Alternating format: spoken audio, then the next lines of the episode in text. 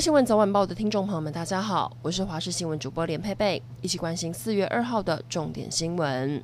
花莲清水隧道外，一辆工程车从山坡滑落，砸中了刚好行经的台铁泰鲁格列车，导致泰鲁格列车卡在隧道里。有不少民众已经破窗逃出。目前了解，轻伤大约有二十人等待送医，重伤有三个人。目视现场无生命真相的四人，而五到八节的车厢因为变形，没有办法顺利进入。目前警消人持续抢救中。四天清明连假今天开跑，国道南下路段一早就开始塞车。高公局预估，连假期间今天车流量最大，可能会比今年大年初一还塞。交通部长林佳龙呼吁民众多利用大众运输工具。不过目前花莲太鲁阁发生出轨意外，民众南下如果要搭乘火车，记得要先检查班次是否有受到影响。北宜公路清晨七点多发生了一起死亡车祸。有一名二十一岁的赵姓骑士行经北一公路二十七点三公里处时，过弯先失控打滑摔车，遭到对向的大货车撞上，刚好人就卡在货车车底。警消赶到现场，立刻使用救助器材协助骑士脱困，但他人已经没有生命征象，急救后还是宣告不治。帛琉首发团在昨天晚上七点半抵达帛琉，这一趟首发团防疫措施也备受关注，机上严格禁止旅客随意更换座位，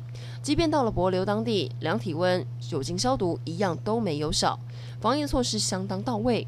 帛琉总统表示，非常欢迎台湾旅客到帛琉观光，也期待未来可以有更多的合作机会。晶圆代工龙头台积电迎来营运创新高，台积电总裁罕见的写信给客户，表示未来三年台积电要投资一千亿美元，相当于台币近三兆，增加产能，扩建新厂。分析师指出，台积电海外设厂不只是为了满足更多客户的需求，也是为了分散风险。不过，因为台湾的人才和技术优势，台积电的重心还是会放在台湾。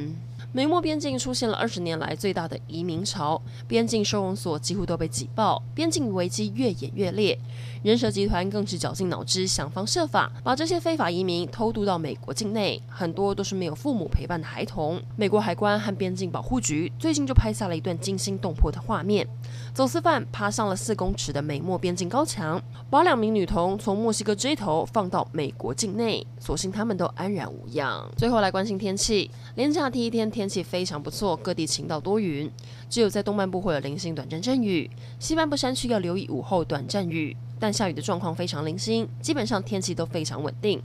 温度方面，各地高温都在三十度以上。气象局针对台南、高雄发布高温灯号，中午前后逼近三十六度，紫外线指数也很强。除了基隆、连江跟金门，其他地区紫外线指数都达到过量级，在户外二十分钟没有防晒就会有晒伤的风险。连假如果在户外活动，记得要多补充水分，避免中暑。以上整点新闻，感谢您收听，我们再会。